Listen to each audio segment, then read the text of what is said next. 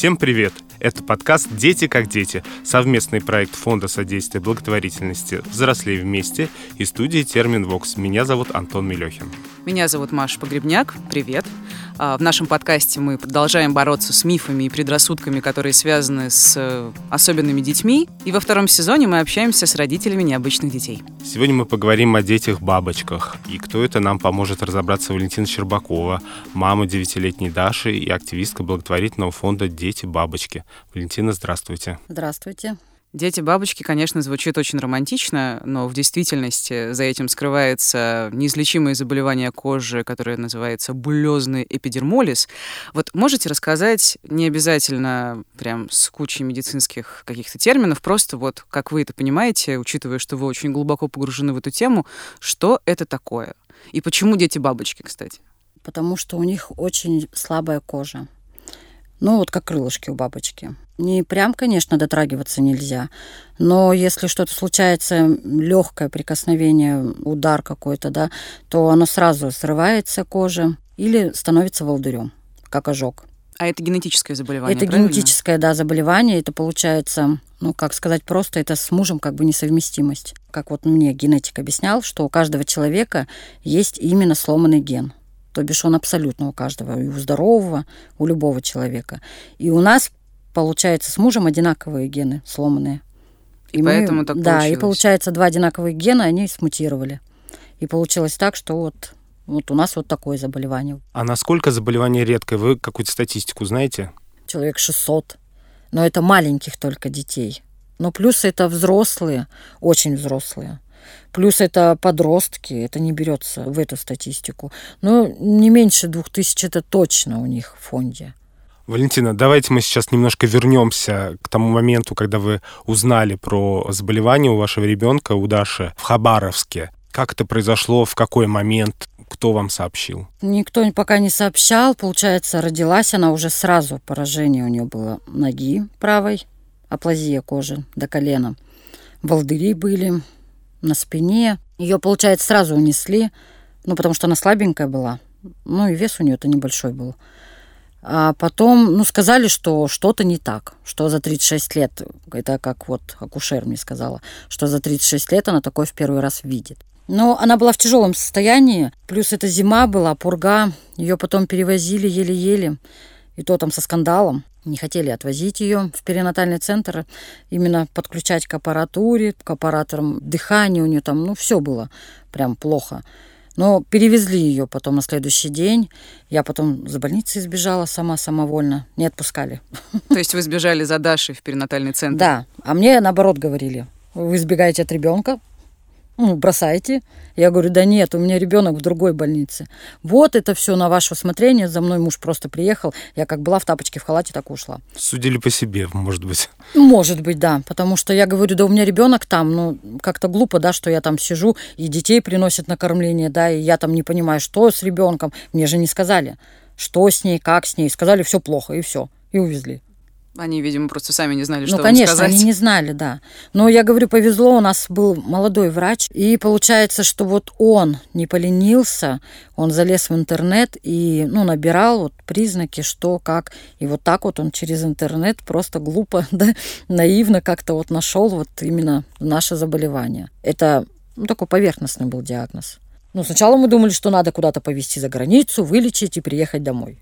Мы не знали тогда, что это еще неизлечимое. Это кожники мне позвонили, кожной больницы. И они сказали, ну, типа, Валентина приезжает вот с Москвы представитель кожной больницы. Он сталкивался с этим, приедьте, он вас посмотрит и скажет. Ну, я думала, как придем в кабинет, да, там, он сидит, врач. Пришли, открываем, а там аудитория с молодых этих, ну, ученики. Человек 40. Я как встала в двери, так и застыла, забыла, что вообще зашла сюда. Это где-то было в институте, лекция была какая-то? Нет, это было в кожаной больнице. Ну, просто была аудитория, там молодежь, вот, ну как, наглядно обучали их. И вы подошли потом, вы не растерялись? Ну, нет, конечно, ну, уже смысл было разворачиваться, хотя, конечно, я была возмущена этим, потому что, ну, должны были предупредить, что будет непосредственно не только врач, а еще, извините, 40 человек молодых специалистов, которые с глазками вот с такими горящими, а вы покажите то, а он еще разбинтуйте. Я говорю, здрасте.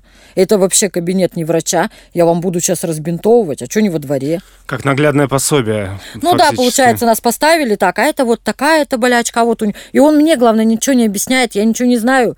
Он говорит, здесь срастание. У меня глаза там на выкат. Какие срастания? Где срастания? Мы тогда даже не знали, что пальцы срастаются. А он им объясняет. Здесь срастется, здесь уберется в кулак, рук не будет. Какой ужас. Я даже не знаю, что спросить-то, как вообще он со мной разговаривает или с ними. Ну, потом, правда, вот уже к врачу пришла, говорю, это что было, я вообще ничего не поняла, какие срастания, куда срастания, что делать, как дальше жить. И вот он уже сказал, что есть клиника, туда ложитесь, а там обследование. У нас обследования вообще не было, потому что по поводу нашего заболевания у нас же не просто болячки, у нас очень много внутренних повреждений. То есть там то, слизистая что, еще Да, что-то. то, что снаружи, то и внутри. То бишь, если болячки на коже, то болячки и внутри на слизистой. Они также появляются и во рту, на пищеводе, в желудке, ну, везде где только можно. У нас в Хабаровске просто нет таких клиник, чтобы выявить что-то полностью сделать анализы. У нас там, в принципе, нет клиник. И потом вот уже, когда с фондом, я все-таки нашла фонд, встала туда. Сколько Даше было лет? Когда конкретно поставили нам, это ей уже было лет пять, наверное. В Хабаровске, вот когда она была маленькая, у нас очень сложно было, страшно. Так как ребенок маленький, я же не могла ее, ну, извините, на ошейник, да, посадить. Она падала в любом случае. У нас руки были просто в мясо. Пальцев вообще там все в кровище. Всегда это было. Ноги, руки. Бинтовать толком. Ну, бинтовали, да, но обычными бинтами они тоненькие же, расползаются. Это все было. Это сейчас она уже постарше, и у нас лучше с возрастом. А что за специальные бинты такие? Да, у нас, э, получается, германского производства бинты. Они здесь продаются тоже в Москве, но очень сейчас сложно стало. С производства сняли почему-то. Не знаю, почему-то наша Россия не закупает их. Они не сыпятся, вот как обычные бинты. Похожи как на эластичные, но только дышащие и мягенькие. И вот такими бинтами мы пользуемся. Они не натирают, не скатываются, как наши бинты, не развязываются. Ну, у нас очень много, на самом деле, повязок. Арсенал у вас такой, да? Очень большой. Там Что еще в него входит? Ой, мази я молчу, очень много-много всяких. Ну, конечно же, опять же, германские, они всегда лучше. Они из заживления идут лучше. Плюс у нас бинты, потом идут повязки поверх бинтов тубифаст. Это такая как, ну, не сеточка, а как, ну, с тряпочки, да, сделаны, они разные размерами. Это именно чтобы, когда ты бинтуешь, не завязывать, не фиксировать. перетягивать, а фиксировать, да. У нас есть специальные лейкопластыри.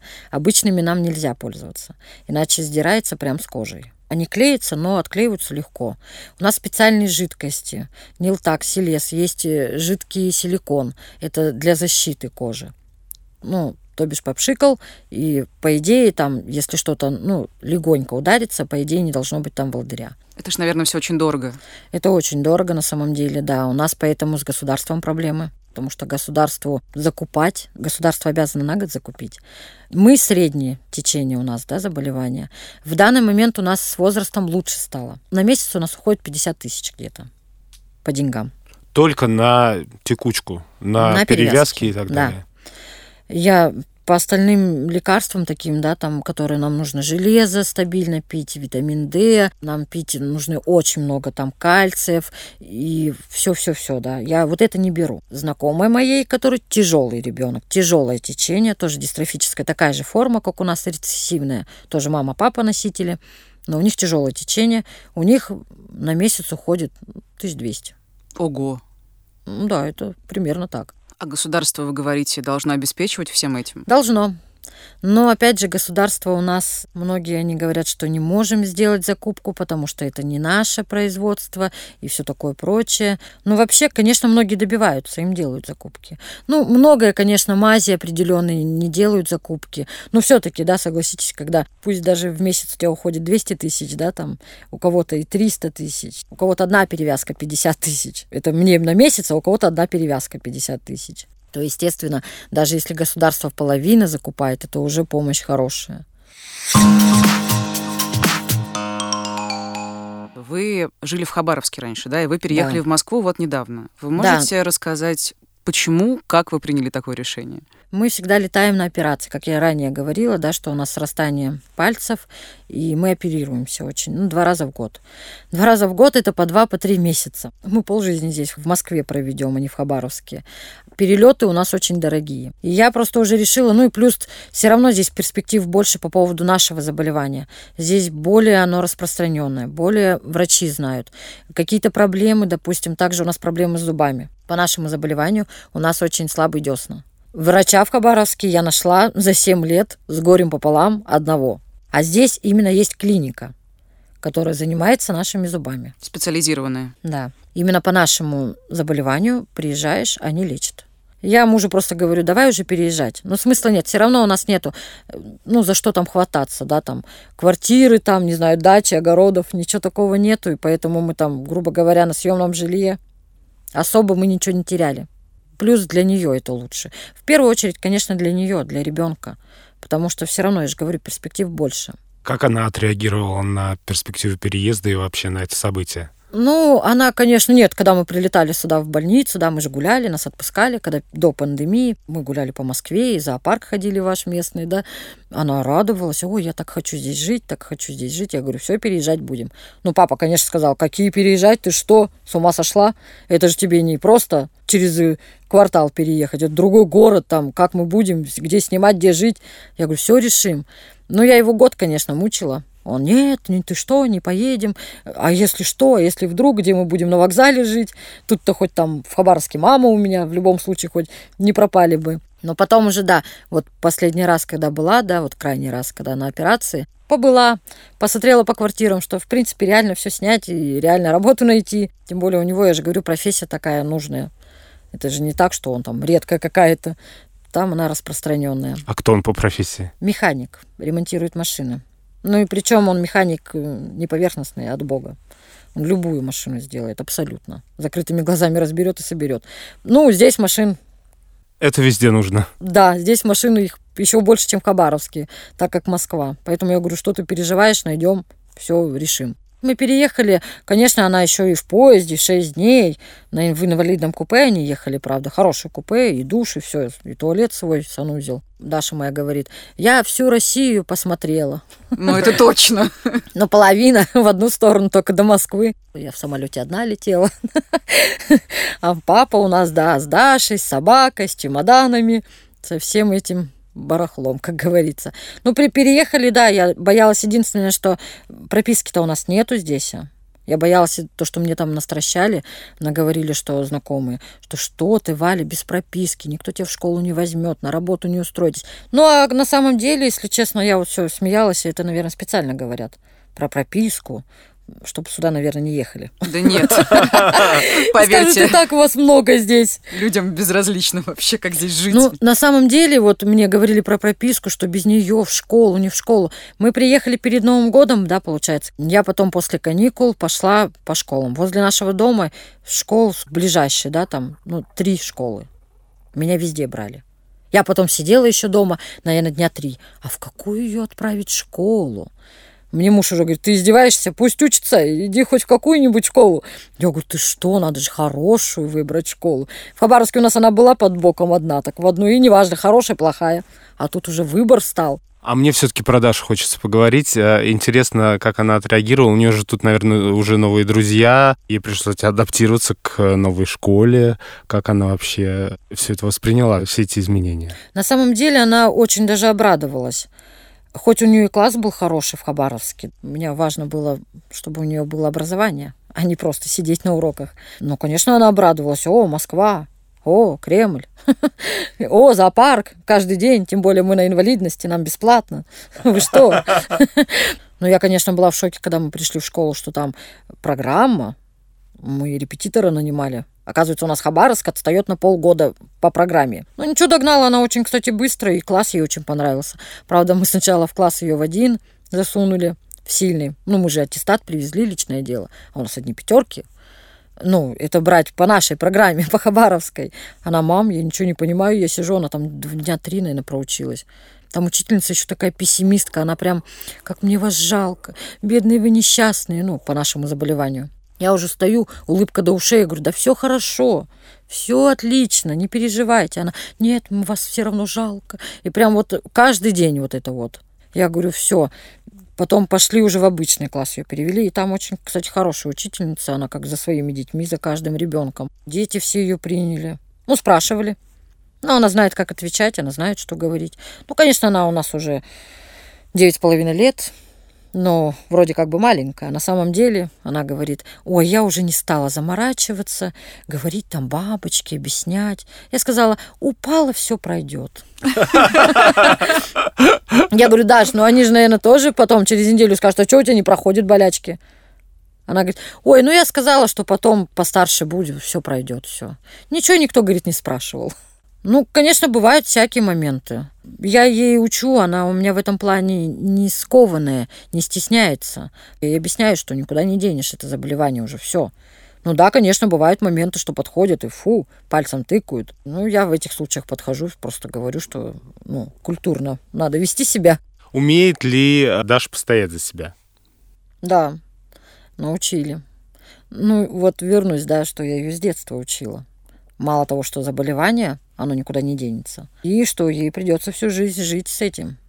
И, естественно, постоять. И объясняла ей, да, по-человечески, ну, по-взрослому я ей говорила, что, Даш, могут и обзывать, могут, да, и пальцем тыкать. Ну, это мир, да, тут не денешься.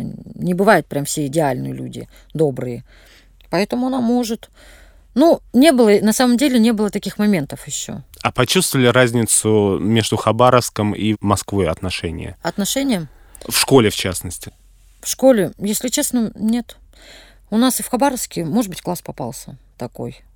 Ну, и в школе у нас не было такого, чтобы мы шли по коридору и кто-то пальцем тыкал. Нет, в основном нет. И здесь также нормально. А вы говорили, учительница говорила, вас жалко, жалко. Скорее это здесь, в Москве было. Ну, она такая уже пожилая учительница, я могу ее тоже понять. Уже более, наверное, возраст все-таки. Вот она там, ой, мы ей поблажки будем делать. Я говорю, не надо нам поблажек. Учится она хорошо у них как-то развито, наверное, все-таки инвалидность дает, как говорят, да, дети инвалиды, у них все равно свое как-то таланты, да, там. Мы даже по музыке, вот из-за нашего заболевания, да, пальцы, вот, чтобы они не срастались и не сгибались, нам надо музыкой заниматься, ну, фортепиано. И она занимается сейчас? Ну, сейчас пока нет, так как переехали, но фортепиано мы с собой притащили. А нормально, что... наоборот, не травмирует пальцы? Вот, нет, клавиши? ей надо, наоборот, вот как я говорила изначально, да, что у нас в пальцах нет силы. И получается, у нас кожа тянет пальцы, у нас кончики, они аж белеют. Это вот до такой степени стягивается. А когда по фортепиано, по клавишам бьет, да, она разрабатывает пальцы. То бишь это как гимнастика. Так ее не заставишь делать гимнастику. А так вроде заставляю, вроде нужно, музыка. Но она, конечно, очень хорошо, она все понимает, она схватывает на лету. Ну, лентяйка. А ей нравится играть-то, ей нравится? Честно, когда я сказала фортепиано, это же вот, концерты ей там включила, она, ой, как это круто, красиво. Пришли, ну, мы сначала на дом ходили, ну, педагога нанимали на дом, ну, потому что в школу нас не брали. Ну, в Хабаровске у нас с этим тяжко. Нам, когда я говорю, что да, там булезный эпидермолиз, дети бабочка, ну ничего страшного, они сразу, ой, а как мы до пальцев дотрагиваться будем? Я говорю, ну, обычно, ничего не будет. Вы же не отрывать их будете. И они там, нет, мы боимся, мы не будем брать ответственность там.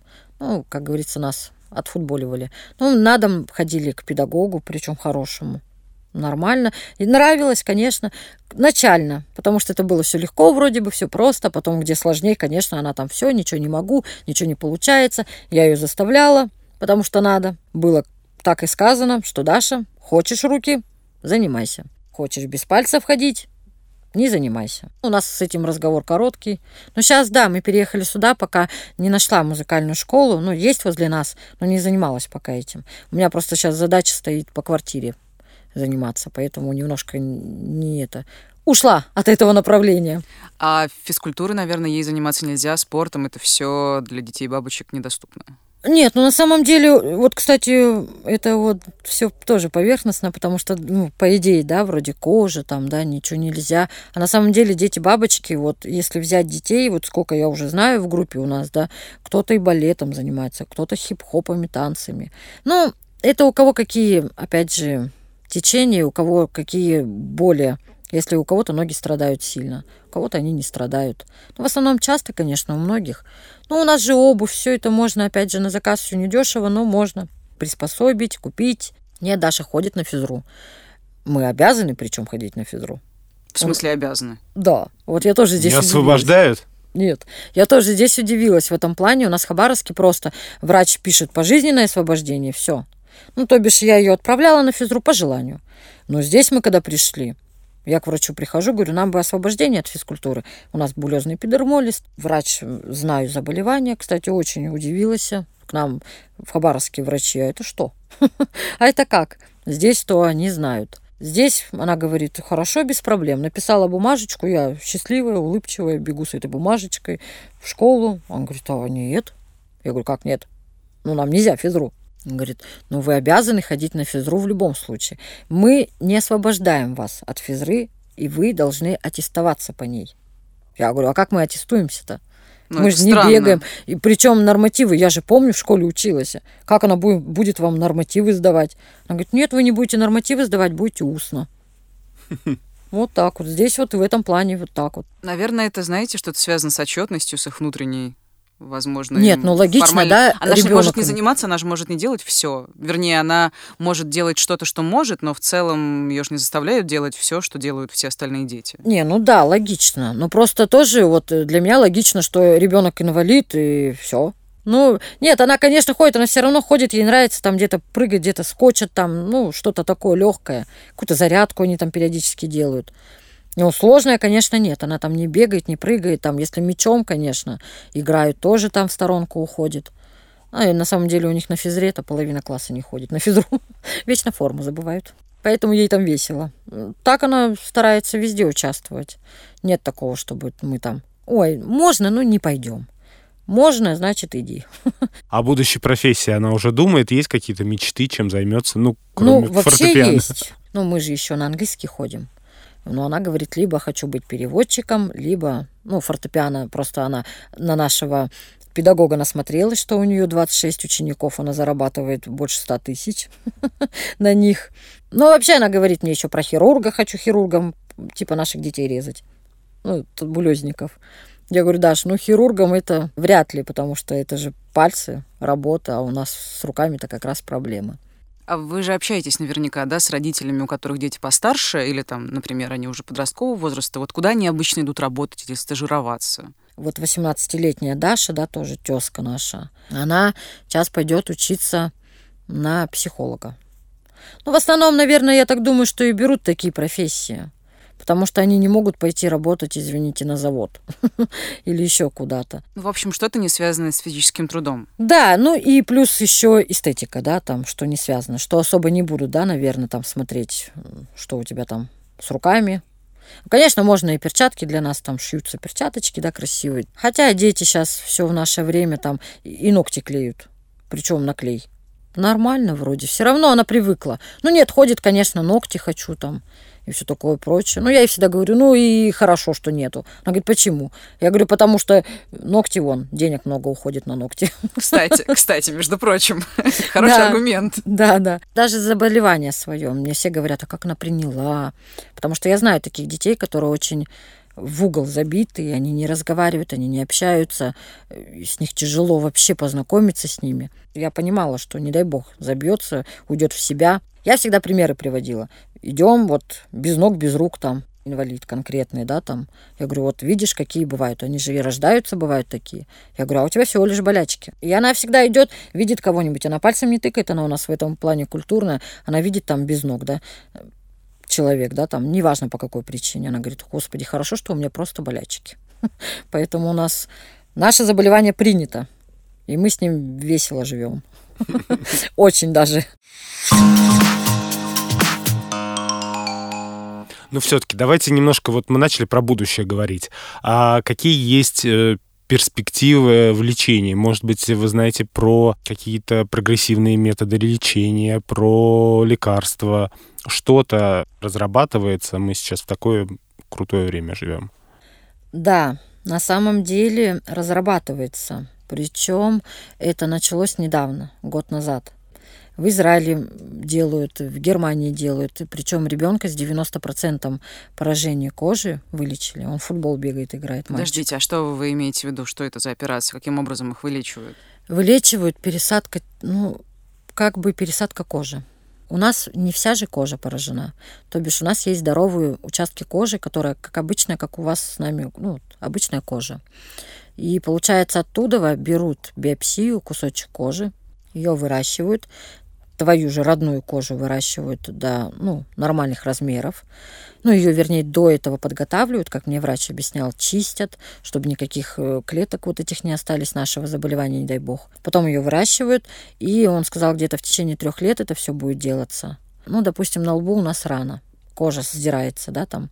У нас же как, если где-то поражение есть, то оно периодически постоянно там. И неважно, как бы ты там его не охранял этот участок кожи. И там, получается, будут снимать вот слой, да, ну, вот очищать вот эту рану от всех бактерий, чистить. И потом кусочек брать ее же кожи, накладывать, ну, я так поняла, забинтовывать. Это не прям операция, а как путем наложения, да, там наложили, и оно как бы должно срастись прижиться, и на этом участке кожи в идеале не будет никогда больше болячек. Но это больше уже эстетика, конечно. Само лечение-то никакого и нету, чтобы, ну, хотя бы внешний вид исправить. Чтобы... Не, ну подождите, вы говорите, что болячек не будет. То есть, получается, ну, на какие-то ну, более ну, обширные участки это невозможно. Нет, возможно. Тоже возможно. Но это опять же внешнее, это эстетика. Внутренне-то никуда болячки не денутся. И сужение пищевода, он тоже никуда не денется срастание пальцев тоже никуда не денется. Вот я и говорю, что это внешний вид. Но это уже хорошо, я не спорю. Это, как говорится, все-таки будет меньше страданий, боли. Внутренне я имею в виду, что ничего не, не придумали такого лекарства. Ну, в данный момент. Ну, поживем и видим еще времени много. Может, кто-то и придумают. То есть, получается, вы, Даша, сдала свою кожу на такую операцию? Уже год назад, да, угу. сдали. Уже год прошел. Но нет пока ребенка, которому бы в России сделали такую операцию, я так понимаю. Нет, это и будет экспериментально. Все-таки выделило государство на именно этот экспериментальное лечение, да, там, как назвать его. Я согласилась, потому что, ну, по большому счету, я не думаю, что что-то будет хуже. Ну, может быть, да, не пойдет. Может быть, не будет э, приживания, да, там что-то. Ну, я решила, что лучше попробовать, чем потом. А если получится на нас? потом начнутся очереди. И поэтому я решила, что пусть будем первыми проходцами. А это тоже фонд «Дети-бабочки» играет роль вот в этом эксперименте, да, определенно? Нет, нет, фонд не играет, это государство выделило деньги именно клинике, ну, больнице, здесь, в Московской там НИИ на Ломоносовском проспекте, НЦЗД. Вот им выделила. А в чем тогда э, роль фонда «Дети-бабочки» сейчас? Как он помогает детям и родителям, у которых дети с булезным эпидермолизом? Фонд помогает очень даже, я могу сказать, очень хорошо помогает. То бишь фонд старается сам находить таких детей. Он находит, он приезжает. У нас есть патронажная медсестра. Она приезжает в этот город, неважно где, она обучает врачей, как первое время да, с ним обращаться. Она объясняет. Плюс она объясняет потом маме, какие лекарства нужны, какие медикаменты. Она дает первый раз, привозит сама медикаменты уже, ну, набор. Они уже обеспечивают. Если государство еще не обеспечивает, они нас обеспечивают, ну, хотя бы, пусть не на год, да, но это уже толчок хороший. Плюс они морально очень поддерживают родителей. Потому что, ну, морально на самом деле это очень тяжело. Когда у тебя рождается, и когда ты в ожидании чуда из чудес, а там муки из мук, потому что это сутками, ночами ты не спишь вообще, потому что это боли, и ты знаешь, что ты ничем не можешь помочь. Это и морально очень тяжело. У них и психологи, у них очень штат сотрудников очень большой. Причем при всем, что к ним можно обращаться ну, можно сказать, не в зависимости дня и ночи. То бишь, это я здесь сейчас живу, да, у нас время одинаковое, а в Хабаровске 7 часов разница. А если, допустим, у меня вечером что-то случилось, но мне надо срочно написать, я пишу. Но только здесь уже будет время другое. И они очень быстро отвечают. Они очень много стараются с государством связываться, именно помогать объяснять и именно государство, у нас же тоже государство, ну, не очень хочет, да, ну, или не может помогать. Ну, потому что у нас очень дорогие медикаменты. И таких детей на самом деле немало.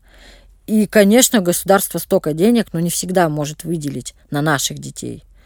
Но фонд их подталкивает, чтобы, ну, как правильно сказать, не заставить, а будем... Убедить в том, что это убедить, нужно. да, да, будем говорить так, что убедить. А мне говорили в фонде, что вы тоже какой-то общественной деятельностью занимаетесь. Стараюсь, конечно, везде участвовать, где что просят, все. Они знают, что Валя Щербакова сказал, значит, она пойдет и сделает все.